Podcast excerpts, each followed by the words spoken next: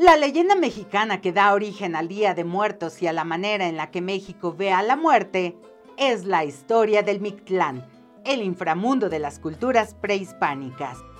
Según esta leyenda, el Mictlán es el lugar del descanso eterno creado por los dioses para las almas de quienes han fallecido.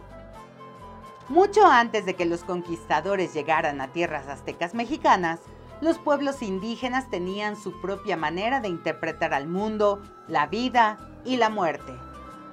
El Códice Florentino señala que Mictlán era un espacio en el inframundo al que llegaban las ánimas, pero se cree que estaba dividido en nueve niveles y cada uno correspondía a las formas en las que los seres queridos fallecieron. Los mexicas decían que el recinto espiritual estaba liderado por Mictecacicuatl y Mictlantecutli. Los dioses del reinado de los muertos tenían como única regla para las ánimas hacerles pasar por una serie de obstáculos para ganarse su lugar en el Mictlán y alcanzar el llamado descanso eterno. Uno de esos obstáculos era que los muertos debían recibir la ayuda de sus familiares en la vida a través de rituales y ofrendas para ayudarlos así a cruzar y permanecer.